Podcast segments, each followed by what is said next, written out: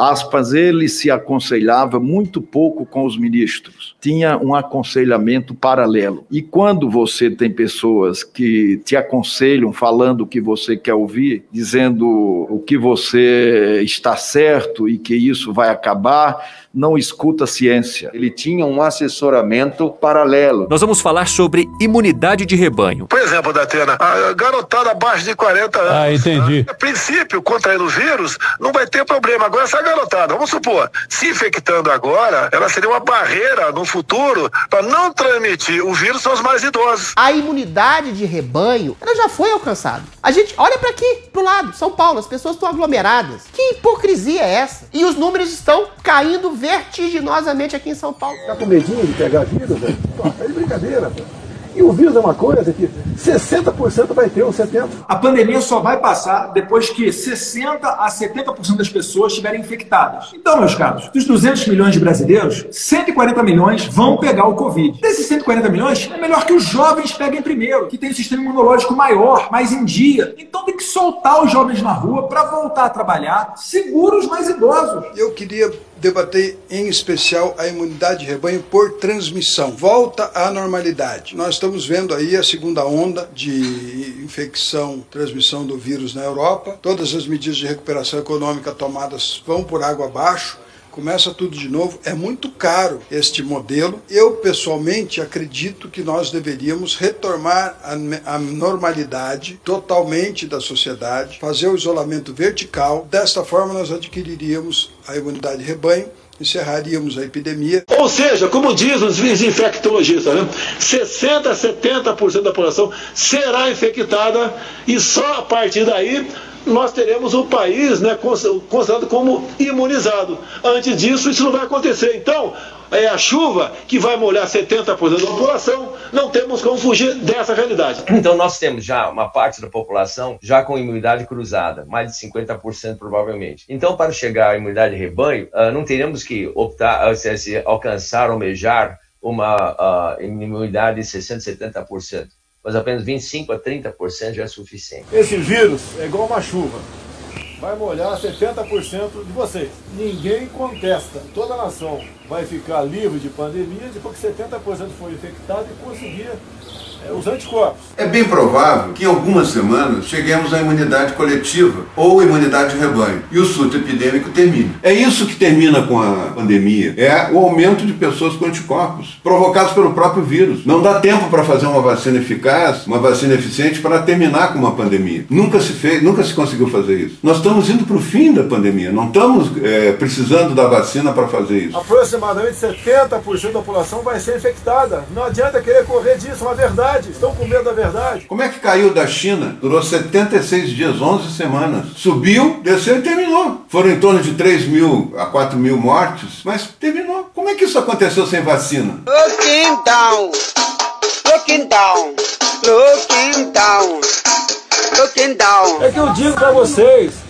o vírus vai atingir 70% da população. Infelizmente é a realidade. Mortes, vão haver, ninguém nunca negou que haveriam mortes. 70% vai pegar o vírus, não tem como. Então, até que cheguemos a esses 70%, se permitirmos que as pessoas simplesmente vão às ruas e se contaminem deliberadamente para que tenhamos, no final das contas, a imunidade de rebanho, nós teremos a imunidade de rebanho e teremos um, um matador humano chamado Brasil. Isso é um projeto do nosso presidente. Né?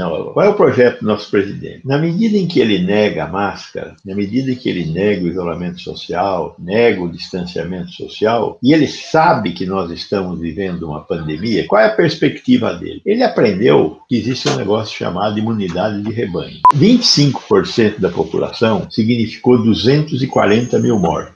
Para 70%, temos que multiplicar por 3 o número de mortos. Quer dizer, este sujeito, que é o nosso presidente, está esperando que cerca de 700 mil brasileiros morram para que esta epidemia cesse. A alternativa ao desgoverno são os cemitérios cheios. Não pode deixar tudo na mão desse genocida. Em Brasília. É uma canalice que vocês fazem. Olá, bem-vindos ao Medo e Delírio em Brasília com as últimas notícias dessa bad trip escrota em que a gente se meteu. Bom dia, boa tarde, boa noite! por enquanto. Eu sou Cristiano Botafogo e o Medo e Delírio em Brasília, medo e delírio em Brasília.wordpress.com é escrito por Pedro Daltro. Esse é o episódio de 855. Foda-se. Ó, como o cara é grosso. Bora passar raiva? Bora! Bora! Bora! Bora! A petulância infinita dos generais. Sabe que você é muito petulante. O Rui Castro descreveu bem demais o estado de espírito desse governo verde-oliva, na Folha no dia 4. Trataram os brasileiros como se fôssemos baratas, mas agora, num surto de covardia que só não causa mais repugnância porque esperado, quem busca buracos para se esconder como baratas em pânico são eles. E tamanho desespero é porque os generais se julgavam intocáveis. Juravam pairar acima da justiça dos comuns. Mas aí veio a CPI, veio o Renan. O Renan na comissão. E aí tá um barata voa do caralho. Marcela Matos no G1 no dia 5. A secretaria da Comissão Parlamentar de Inquérito da Covid foi orientada a procurar o Exército para conseguir convocar o ex-ministro da Saúde Eduardo Pazuello a prestar o depoimento. Olha que legal. Pazuello é general de divisão e no último dia 23 de abril foi transferido para a Secretaria-Geral do Exército. A convocação, porém, não tem relação com a área militar, e sim com o período em que o general esteve à frente do Ministério da Saúde, entre maio de 2020 e março de 2021. Pois é, os generais vivem dizendo que estão no governo como civis. Como a mãe dele que eu conheci também. Ah, comigo essa brincadeira não vale. Pô, não vacilo. Pois é, mas os militares, na hora do pau cantar, se escondem atrás da farda. O que não faz o menor sentido, porque estão acusando que estavam lá enquanto militares. Não era isso que vocês queriam evitar? Vocês não queriam desassociar o governo das Forças Armadas? Exato, que é bem difícil, né? e é tudo tão absurdo que vai ver que o Vilas Boas e o Heleno são comunistas! E, na verdade, tudo isso é um grande plano mirabolante para desmoralizar as Forças Armadas. Não, nada a ver, irmão. E adivinha quem atendeu o telefone do Pazuelo? Correio Brasileiro? Não, porra, cara chato pra caceta. Conforme ofício assinado pelo presidente da CPI, Omar Aziz, do PSD do Amazonas, a área técnica da comissão de inquérito ligou para Pazuello no último dia 30 em seu celular pessoal. De acordo com o texto do documento, a ligação foi atendida pelo coronel Elcio Franco, Que ocupou a secretaria executiva do Ministério da Saúde enquanto Pazuello era ministro. No último dia 23, Franco foi nomeado assessor especial da Casa Civil. Mas cadê a hombridade do militar brasileiro? Vai enfrentar como homem, pô. Não como moleque. Segundo o ofício, Franco orientou a área técnica da comissão a encaminhar a solicitação à Secretaria-Geral do Exército. Aspas, conforme contato realizado pela secretaria dessa comissão hoje às 9 horas e 23 minutos no número de telefone celular pessoal do general Eduardo Pazuello em ligação atendida pelo coronel Elcio Franco, foi nos orientado que a convocação do referenciado general para prestar depoimento perante a comissão deveria ser encaminhada diretamente a essa Secretaria-Geral do Exército, fecha aspas, consta em ofício encaminhado pela CPI da Covid. Não há precedente disso na história da humanidade. Ao G1, na tarde dessa quarta-feira, o presidente da CPI disse que a medida faz parte de um protocolo. Nem existe isso, você está inventando palavras. Abre aspas, nós tínhamos que comunicar à Secretaria do Exército para que pudesse autorizar o general da Ativa a vir à CPI. General da Ativa. General da Ativa. Isso é protocolo, é assim que funciona, fecha aspas, afirmou Omar Aziz. O senador voltou a afirmar que comunicou ao comandante do Exército que não são as Forças Armadas que estão sendo convocadas, e sim o ex-ministro. Yes. Abre aspas, é importante para que não haja nenhum desentendimento e para que as pessoas não entendam que o Exército está em julgamento ou sendo ouvido. Fecha aspas, disse Aziz. Yes, but actually no. O vice-presidente da comissão, o senador Randolph Rodrigues, da rede do Amapá, tem uma visão diferente. Abre aspas, não vejo necessidade de pedir autorização ao Exército. É uma comissão de inquérito, é um inquérito. Um delegado pede autorização de alguém para convocar? Não, nós somos delegados, nós estamos dirigindo um inquérito, um processo inquisitório. São depoentes, testemunhas convocadas, fecha aspas, afirmou. E o Randolph disse que, se preciso, vai convocar o general da Ativa sob vara. Vara. Não à toa, os fardados estão em pânico. Malu Gaspar no Globo no dia 5.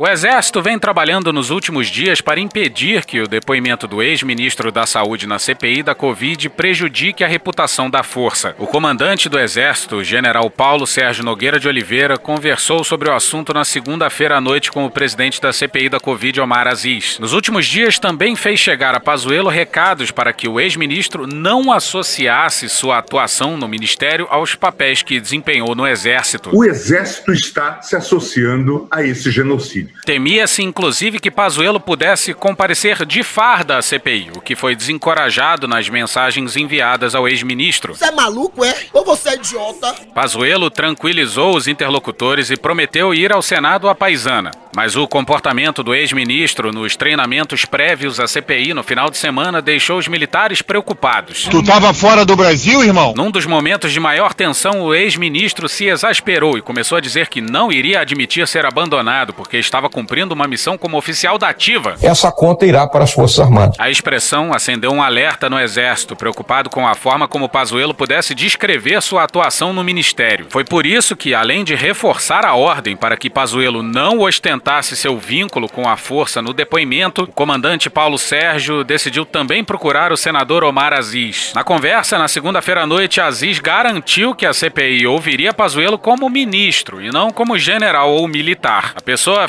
física e não a pessoa jurídica, como ele mesmo disse na conversa segundo fontes próximas a Aziz. O ministro da Saúde é um general da ativa.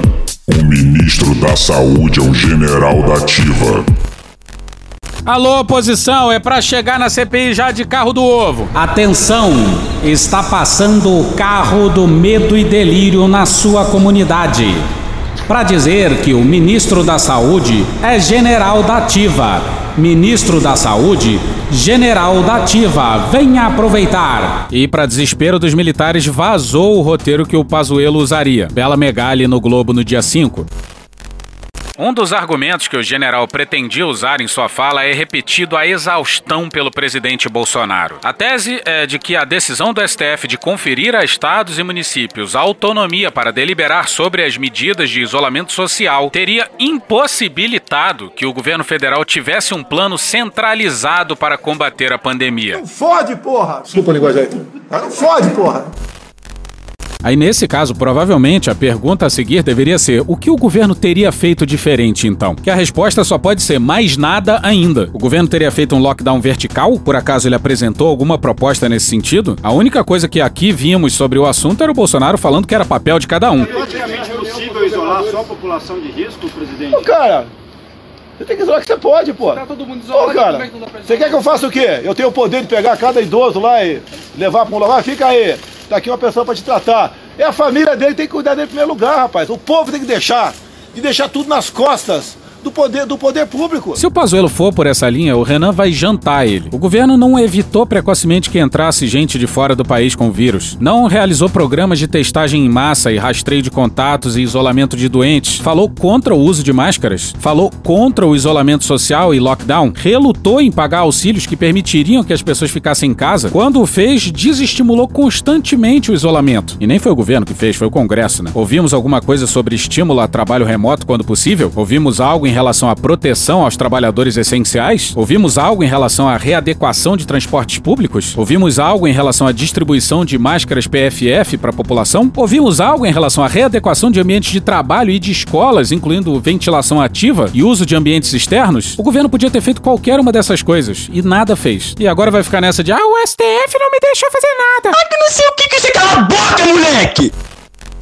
Na conversa com Omar Aziz, o comandante também informou em primeira mão ao presidente da CPI que Pazuello talvez não pudesse prestar depoimento porque dois coronéis com quem ele tinha estado no final de semana estavam com suspeita de Covid. Eu estou com Covid. Um desses coronéis é Elcio Franco, ex-secretário executivo de Pazuello, que também acompanhou o treinamento do ex-ministro no Palácio do Planalto no final de semana. A suspeita de Covid foi depois confirmada e Pazuello conseguiu adiar o depoimento para o dia 19 de maio. E repare a genialidade. Vera Magalhães no Globo no dia 4.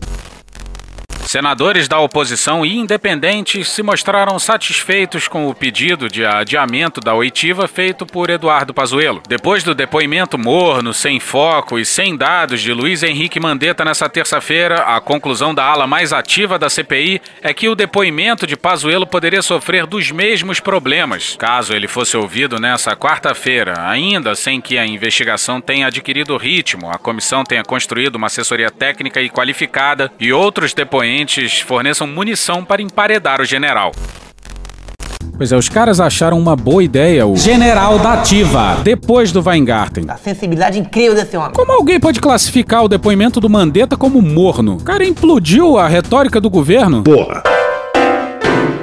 Metralhadora giratória de absurdos. São cortina de fumaça. É o estilo Donald Trump, é o estilo Victor Orbán, é o estilo desse populismo de extrema direita. Quando tem uma notícia muito ruim para eles, cria crise, faz declaração bombástica. No fim das contas, o objetivo principal é botar todo mundo falando de outro assunto. Pois é, eu entendo isso. Mas dado que tá todo mundo falando sobre CPI e que a nossa audiência tem consciência disso, a gente tem que falar sobre o último discurso bizarro do Bolsonaro. É uma satisfação estar à frente de um governo que mais prega e age pela liberdade de imprensa e de informação. Caralho! Cala a boca! Cala a boca! Vontade de encher tua boca com a porrada, tá? Quando pega num bundão de vocês, que imprensa canalha! Isso é uma patifaria! Jornal Patife! Cala a boca! Não te perguntei nada! Imprensa que não gosta Acabou a entrevista? Patifaria! Tem uma cara de homossexual terrível, mas nem, nem por isso te acusa de homossexual. Furo? Ela queria dar um furo. Eu prefiro vê-la do que, do que responder uma pergunta idiota de você. Você tá satisfeito agora? Não, quer essa resposta que você merece. Você é uma idiota! Você é uma analfabeta! Aprenda a fazer jornalismo. Tô cagando pra você, cagando não é pra você. Uma pergunta idiota de um jornalista lá em Brasília. Tem que entrar de novo numa faculdade que presta e fazer um bom jornalismo. Ó, rapaz, pergunta pra tua mãe o comprovante que ela deu pro teu pai. Com manchetes mentirosas. Oh, a pergunta é tão idiota. Você é da Folha, não quero responder pra Folha. Eu sou da Folha, presidente. Qual é o teu jornal? Faz diferença? Qual é o teu jornal? O jornal Globo. Não quero papo com Globo também. Globo nem devia estar aqui. Uma grande mentira, mais um fake news do jornal Folha de São Paulo. Perguntar, inclusive, muita besteira, pelo amor de Deus. Ainda tem gente que anuncia nesse lixo chamado Folha de São Paulo. É uma satisfação estar à frente de um governo que mais prega e age pela liberdade de imprensa e de informação. Com certeza. Os militares, quando sentam praça, juram dar a vida pela pátria. Os que tiveram as ruas nesse último primeiro de maio, bem como muitos outros milhões que não puderam ir às ruas, tenho certeza darão sua vida por liberdade. Eu sou a pessoa que posso garantir a sua liberdade. Liberdade é acima de tudo, pessoal. A nossa liberdade vale mais que a nossa própria vida. A maior produção que nós podemos ter, né, uma das mais importantes, é nossa liberdade e nossa democracia. Que a gente sabe que, pelo que a gente vê acontecendo no Brasil, parece que não estão tão sólidas assim. Então devemos nos preocupar com isso. Assim se rouba a liberdade de um povo. Aquele que abre mão de um milímetro da sua liberdade em troca de segurança, seja o que for, não terá nada no futuro. Ninguém pode ser feliz se não tiver liberdade. Nunca fui povo desse cidadão. Quem é ele pra dizer agora que eu sou povo dele? Quem vai me dar? Liberdade. Só vai me dar. Liberdade. Se eu deixar, se eu permitir, se eu não quiser ficar Livre. eu não vou ficar. Peraí que vou acrescentar só uma coisa aqui que você esqueceu, Bolsonaro. Ninguém pode ser feliz se não tiver Vida. Ao contrário do que muitos pensavam, estamos dando exemplo de como liber- defender a nossa liberdade de imprensa. O Brasil cai quatro posições no ranking de liberdade de imprensa e aparece pela primeira vez na zona vermelha do mapa de classificação mundial elaborado pela ONG Repórteres Sem Fronteiras. O Brasil ficou na posição de número 111 de um total de 180 países. Estamos dando exemplo, por mais que ela possa ser opositora ao governo. Vai tudo vocês pra ponta da praia! Sem folha de São Paulo! Imprensa vendida! Nas ruas já se começa a pedir por parte do governo que ele baixe um decreto. E se eu baixar um decreto, vai ser cumprido. Uh, que mais? Não será contestado por nenhum tribunal, porque ele será cumprido. Olha ela! E o que constaria no corpo desse decreto? Os incisos do artigo 5 da Constituição. Mas peraí, se tá no artigo 5 da lei maior do país, pra que um decreto? O senhor admite a possibilidade teórica de haver um, um autogolpe? Já houve em outros países, né? Aqui nunca houve. Por enquanto. Já avisei que vai dar merda isso. O Congresso ao qual eu integrei, tenho certeza que estará ao nosso lado. Sei não, ó. O povo ao qual nós, executivo e parlamentares, deve lealdade absoluta, obviamente estará ao nosso lado. Pesquisa Poder Data aponta rejeição em alta ao governo Bolsonaro. Quem poderá contestar o artigo 5 da Constituição? Teu cu! O que está em jogo? Teu cu! E alguns ainda usam por decretos subalternos nos oprimir? Você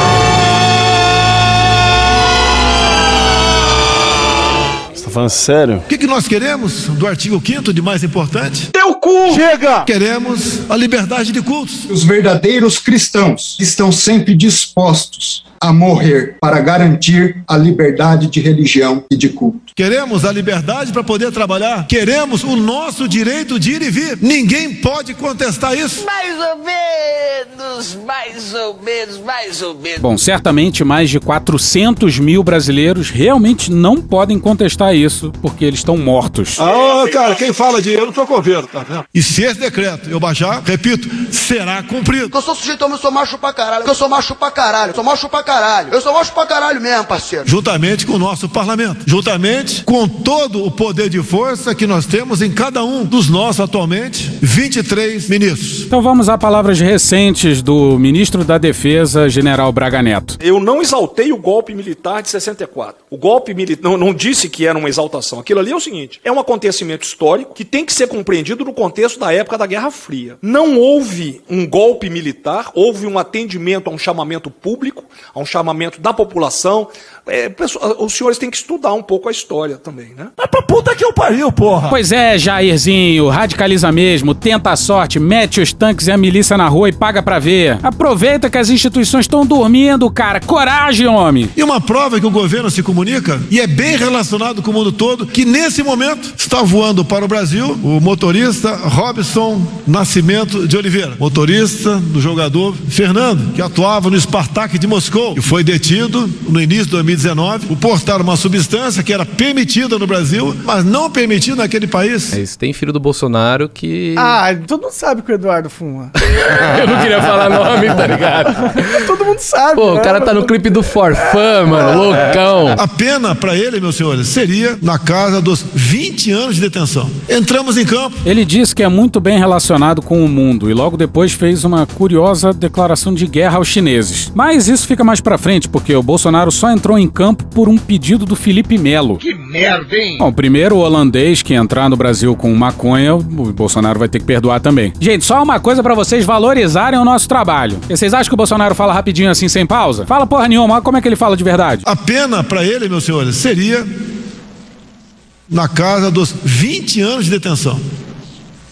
Entramos em campo. Acelera bem, acelera. A minha rede social talvez seja aquela que mais interage em todo o mundo. Somos cerceados, com muitos que me apoiam, são cerceados. Estamos na iminência de um decreto para regulamentar o marco civil da internet, dando liberdade e punições para quem, porventura, não respeite isso. Estamos provando aqui agora, o nosso ministro Fábio Faria, das comunicações, o quanto nós necessitamos de liberdade. Ela não é desassociada do oxigênio que respiramos. Ele disse isso mesmo? E faremos isso para que o nosso Brasil possa ser livre, para que a sua população possa ter informações de verdade na ponta da linha, possa saber o que acontece por intermédio das mídias sociais.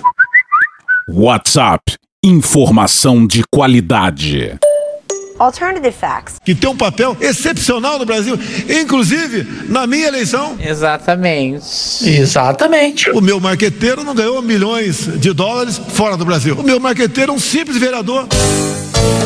Carlos Bolsonaro, lá do Rio de Janeiro. É o Tércio Arnoldi aqui, e trabalha comigo, é o Matheus. São pessoas que são perseguidas o tempo todo, como se fosse, tivesse inventado um gabinete do ódio. Não tem do que nos acusar. É o gabinete da liberdade. Ah, então existe. Da seriedade. E eu vou botar hoje uma placa lá. Ah, então existe. Gabinete João 832. Ali nasce a verdade. Alternative facts. Que nós tanto precisamos e não podemos viver sem ela. E conhecereis a verdade, e a verdade vos libertará. Biografia, rede, desarmamento, tucanos, boneco Chuck, Iron Maiden, socialismo e liberdade. Pro Carlos ainda é pouco.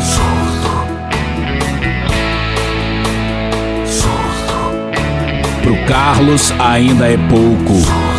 O Brasil não vai regredir. O Brasil não é um, terreno aberto onde nós pretendemos construir coisas para o nosso povo. Nós temos de desconstruir muita coisa, desfazer muita coisa. O presidente tem as suas características, mas ele busca a todo momento não é, o que é melhor para o país. Ele não está aqui para destruir o país. Será mesmo? Peço a Deus que não tenha que baixar o decreto. Seria até, para quem estudou, né, no meu tempo, seria a figura do pleonasmo abusivo. O leite é branco, o café é preto, o açúcar é doce. Tá, eu fui procurar isso, claro, né? Se você procurar por pleonasmo abusivo no Google, só aparece citação ao Bolsonaro. Inclusive, em setembro de 2019, o Carlos Bolsonaro teria dito: por vias democráticas, a transformação que o Brasil quer não acontecerá na velocidade que almejamos. E foi uma fala autoritária antidemocrática. Ao que o Bolsonaro respondeu com: é uma opinião dele, ele tem razão. Se fosse em Cuba ou na Coreia do Norte, já não teria aprovado tudo que é reforma, sem parlamento? Demora porque tem a discussão, isso é natural, passando pano por uma fala infeliz. Depois ele disse o seguinte, abre aspas, se eu tivesse no português agora, no meu tempo de garoto, ia falar que essa é uma figura de linguagem conhecida como pleonasmo abusivo, como leite é branco, café é preto ou gelo é gelado, coisa óbvia. Tá, mas aí se você procura pleonasmo abusivo gramática, aí sim aparece a gramática elementar da língua portuguesa de Manuel Said Ali de 1923. E lá sim diz que o pleonasmo abusivo é um vício de linguagem, que são aquelas frases que todo mundo sabe, subir para cima, descer para baixo, círculo redondo, etc. Pleonasmo abusivo é o que hoje a gente chama de pleonasmo ou redundância. Sim, Bolsonaro, todo mundo estuda essa merda no colégio. E esse decreto, o artigo 5 da Constituição, meus amigos parlamentares estão aqui, nem vocês podem mudar por emenda da Constituição, somente uma nova Assembleia Nacional Constituinte? De onde nasceu isso? De onde nasceu essa excrescência? Pois é, ele sim usou a palavra excrescência e declarou de novo guerra ao STF. No mapa das democracias do Bolsonaro, todos os países do mundo são ditaduras, menos o Brasil. Que permite que você, cidadão, saia e infecte quem você quiser com a doença que você quiser. Em vários lugares do mundo você tinha que pedir autorização para ir na farmácia, ir no supermercado e tinha motivo para isso, cacete, uma doença mortal. E ninguém ficou falando, ah, ditadura! Ah, que não sei o que que você cala a boca, moleque! Pois é, alguém precisa avisar ao aspirante a ditador que briga toda hora com o STF que ele preside uma república. E uma república federativa. Vocês repararam que para a esquerda tá tudo bem? Porra, tá tudo maravilhoso. Tem um neofascistoide no palácio, uma pandemia global, 400 mil mortos. É quem de esquerda tá adorando. Eu nem gosto de bar, nem gosto de cerveja, de sair, nem gosto. O desemprego, a miséria, é terreno fértil para ditaduras. Peço a Deus que não tenha que baixar esse decreto. Mas se baixar, ele será cumprido. Uh! O meu pênis será cumprido. Sexo é vida. O meu pênis será cumprido. Boston Medical Group. O meu pênis será cumprido. Sexo é vida. O meu pênis será cumprido. Eu sou imbrochável. Então a gente, para combater, a gente precisa combater com anal. Com todas as forças que todos os meus ministros têm. E não será contestado esse decreto. Não ousem contestar. Eu sou macho pra caralho mesmo, parceiro. Quem quer que seja. Mas porra, Bolsonaro. De novo, cara! Pô, cara! Não! Eu aprendi muito cedo no Exército Brasileiro. Se colocar no lugar da outra pessoa. Eu estou com Covid. Chega de frescura, de mimimi. Vai enfrentar como homem, pô. Não como moleque. Vão ficar chorando até quando? Ah, tá com medinho de pegar a vida, velho? Pô, tá de brincadeira. Pô. Eu sou cidadão e luto pela minha liberdade. Também sou capitão do Exército. Jurei dar minha vida pela pátria. Agradeço a Deus a honrosa e difícil missão de estar aqui. A minha vida aqui é uma desgraça, é problema o tempo todo. Não queiro a minha cadeira, pelo amor de Deus, eu não quero. Não tenho paz pra absolutamente nada. Pede pra sair! Pede pra sair! Que só ele pode explicar a sobrevivência e a eleição. Conhece ele, ele estava se referindo a Deus mesmo. Deus pediu para eu dizer a vocês que ele não tem nada a ver com isso. Aliás, pediu também para falar que ele tá bem puto com esse presidente e acha inclusive que ele é plano do capeta. Porra. E dizer mais ainda, colegas parlamentares, a decisão é dos senhores. Nós queremos, o povo quer o voto auditável. Qual o problema nisso? Nenhum, até porque é auditável. Aqueles que acreditam que não há fraude, por que ser contra? Porque já é auditável. Agora, se vocês promulgarem o voto auditável, ele será executado por ocasião das eleições do ano que vem. Repito, será posta em prática. Ninguém vai contestar em lugar nenhum. Calma, filho da puta. Calma. E atualmente são várias as formas de se auditar uma urna. Na primeira delas, seis meses antes da eleição, a Justiça Eleitoral libera o software da urna para ser fiscalizado pela Ordem dos Advogados do Brasil, pelo Ministério Público e por representantes de partidos políticos. E outro desses processos de auditoria acontece no dia da eleição, é a chamada votação paralela. Urnas aleatórias são retiradas de zonas eleitorais sorteadas por todos os TREs, que são os Tribunais Regionais Eleitorais. O voto dessas urnas também é registrado no papel e depois o resultado é comparado ao que foi registrado eletronicamente, na urna. Ao final da simulação, o boletim que apura o resultado da urna é conferido para saber se os votos registrados foram somados corretamente. O evento de conferência nos TREs de todo o Brasil é aberto ao público e tem a presença de representantes de partidos políticos e autoridades. Além disso, a gente não pode se esquecer do registro digital dos votos que não só é assinado digitalmente, mas também é criptografado. Quando a votação termina, tem ainda o registro dos votos, que tem ali todas as informações registradas na urna. Para manter o sigilo, ou seja, para se evitar que o voto de alguém seja identificado, todas as informações são embaralhadas antes da armazenagem. Outra maneira de acompanhar o que está acontecendo na urna é com o boletim da urna. Você pega seu celular, com o aplicativo da Justiça Eleitoral e acompanha como está sendo essa apuração. E você acha que acabou? Não acabou. Em maio de 2018, uma auditoria em tempo real foi aprovada pela Justiça Eleitoral. Ela acontece antes da eleição, em sessões eleitorais sorteadas na véspera e é fiscalizada por representantes dos partidos, da OAB e do Ministério Público. Nela será verificado se a assinatura digital do sistema do TSE é a mesma que aparece na urna, garantindo assim que o software aprovado pelo TSE e já auditado é o mesmo usado no dia da eleição. Essa conferência acontece imediatamente antes da emissão de um relatório na urna que garante que todos os candidatos estão lá registrados e que ninguém votou antes do início da sessão. Assim, e tem ainda a possibilidade de terminar a eleição fazer uma auditoria. Porra. Vamos seguir. O exemplo arrasta. É só você fazer cocô dia sim, dia não, que melhora bastante. O nosso governo não fica no discurso. Temos excelentes ministros, outros que não são, mas poderiam ser ministros também, porque não tem espaço para todo mundo. Damares. Técnico.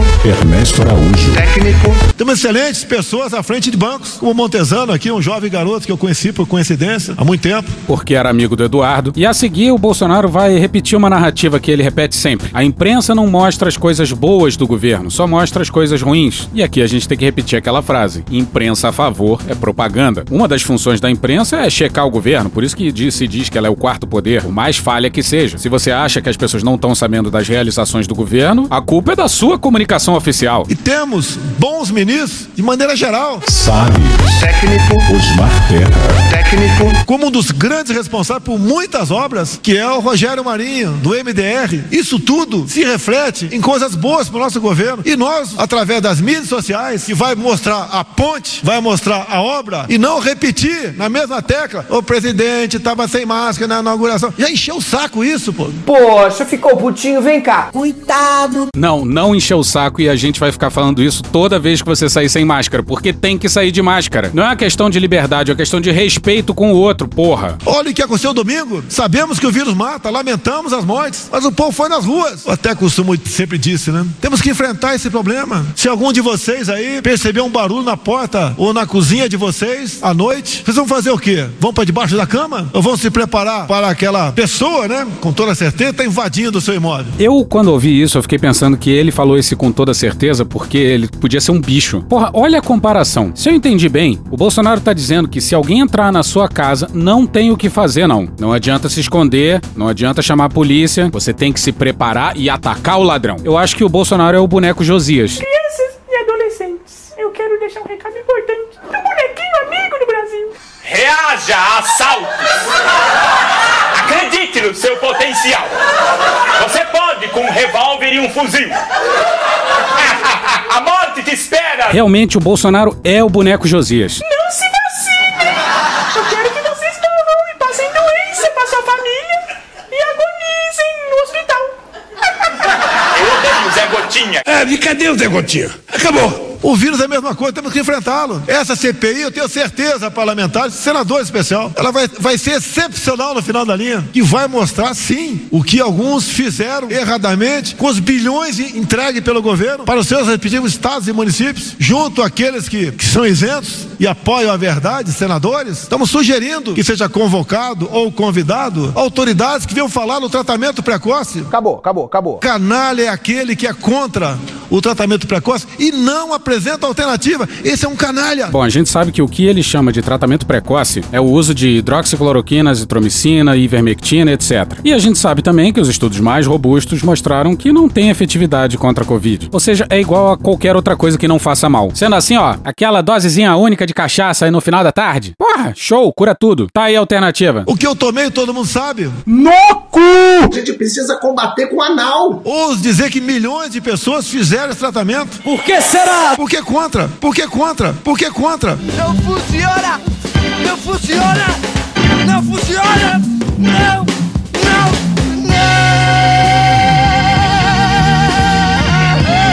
E espero que a experiência de Manaus, com doses cavalares de hidroxicloroquina, seja completamente deslumbrada pelos senadores. Vamos para o Ricardo Della Coleta e o Ítalo Nogueira na Folha no dia 5.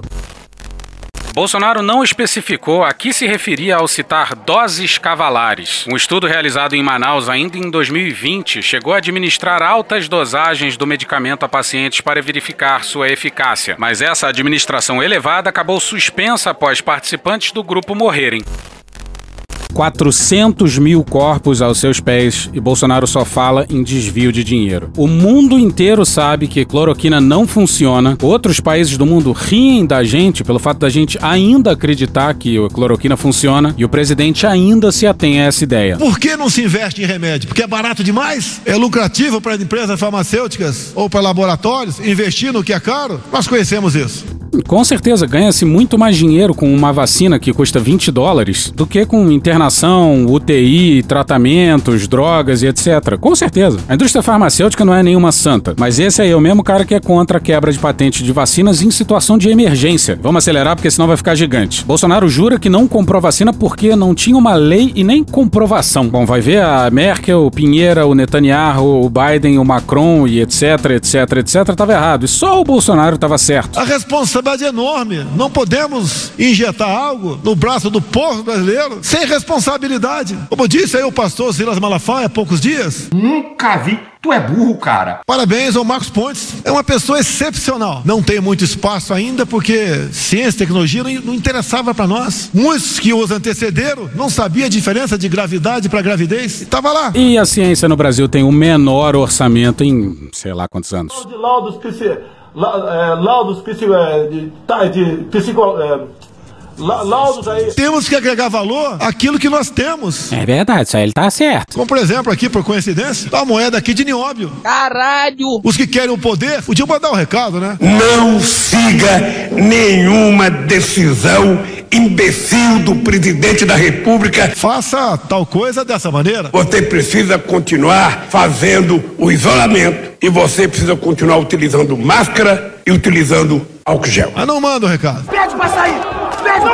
E toda essa insanidade aí foi num evento no Palácio do Planalto sobre 5G. Você acha que não ia ter ofensa à China? É um vírus novo, ninguém sabe se nasceu em laboratório ou nasceu por algum ser humano ingerir um animal inadequado. Mas está aí. Os militares sabem o que é guerra química, bacteriológica e radiológica. Será que nós estamos enfrentando uma nova guerra? Qual o país que mais cresceu seu PIB? Não vou dizer para vocês. Let's say China. China. China. China. China. China. China. China. China. China. China. China? China. Pois é, e mesmo depois dele dizer isso e estava absolutamente claro que ele estava se referindo à China, o repórter perguntou para ele o que, que ele queria dizer com aquilo. E temos agora um segundo duas letras PF. Se vocês não lembram, naquela reunião ministerial lá de abril do ano passado, o Bolsonaro tinha se referido à Polícia Federal. Aí um repórter perguntou para ele se ele não tinha se referido à Polícia Federal. E ele veio dizer que não, que ele tinha falado PF e não Polícia Federal. Duas letras, PF. É Polícia Federal. Ô, cara! Presidente, o senhor pode explicar um pouco melhor uma, uma declaração do senhor que foi mal interpretada sobre a questão da origem do vírus na China? Mas eu não falei a palavra China. Não é isso que eu tô Não, peraí, eu falei a palavra China hoje, mas eu não falei. Parece até que um helicóptero pousou em cima da tua cara. Mais curiosa essa guerra do presidente ao maior parceiro comercial do Brasil. Se o chanceler tem algum juízo, ele se ajoelhou aos pés do embaixador pedindo clemência, dizendo que o presidente era maluco, que as palavras dele eram vazias. Mas foi mais ou menos isso que o líder da Frente Parlamentar Brasil-China fez. Tomando por base a última declaração pública contra a China feita nessa quarta-feira, dia 5, pelo presidente Jair Bolsonaro, estou preocupado sobre um possível desvio de personalidade da maior autoridade do Brasil. Tu tava fora do Brasil, irmão? A meu ver, não se trata de uma pessoa irresponsável, desequilibrada e sem noção de mundo. Na verdade, pode tratar-se de uma grave doença mental que faz o nosso presidente confundir realidade com ficção. Penso que estamos diante de um caso em que recomenda-se a interdição civil para tratamento médico. O Brasil agradecerá. Deputado federal Fausto Pinato, presidente. E olha que é o Fausto Pinato, hein? Não é ninguém de esquerda, não. Eu sempre estive no meio do povo, estarei sempre no meio do povo. Recebo agora documentos da CPI para dizer onde eu estava nos meus últimos fins de semana, 50. Não interessa onde eu estava. Uh! Que mais? Respeito à CPI.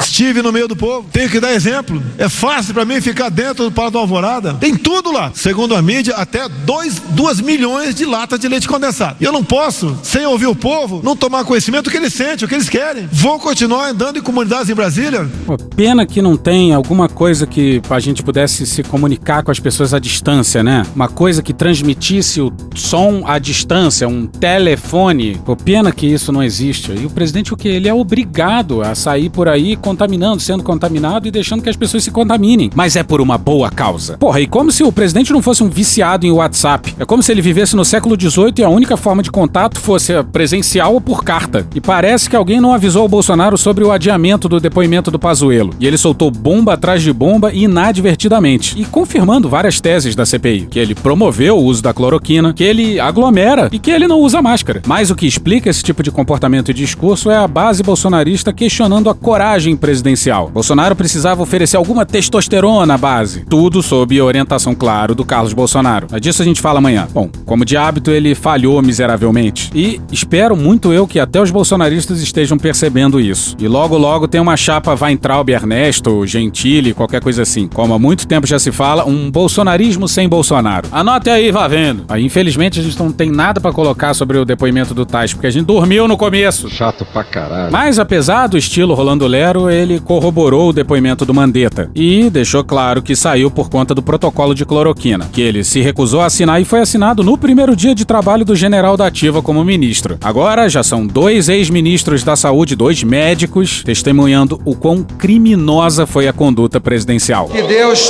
tenha misericórdia dessa nação.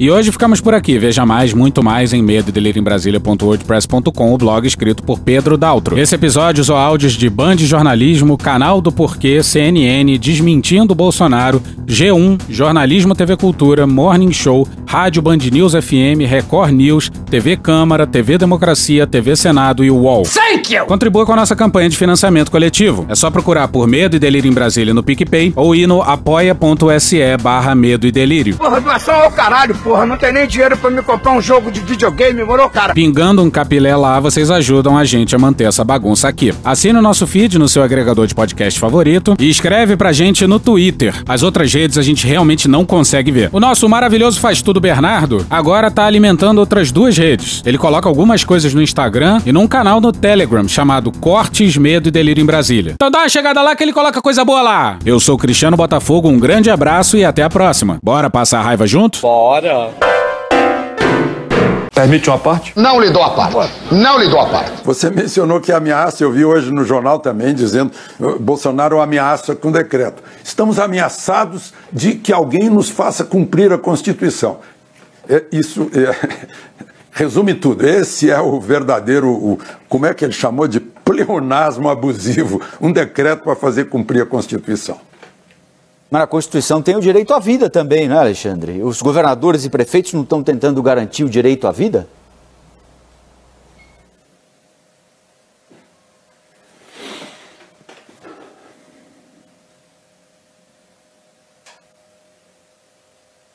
Valeu, Alexandre. A gente volta a conversar Não amanhã. estou sendo aqui no- entrevistado.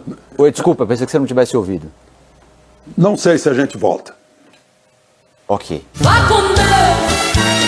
Porra! Porra! Porra! Porra! Putinha do poço. Problemas? Pornô. Paralelepípedo de crack? Paralelepípedo Paralelepípedo de craque? Paralelepípedo de craque. Presidente, por que sua esposa Michele recebeu 89 mil de Fabrício Queiroz? Parte terminal do aparelho digestivo. Pum. Que bom do bom. Agora, o governo tá indo bem. Eu não errei nenhuma. Eu não errei nenhuma.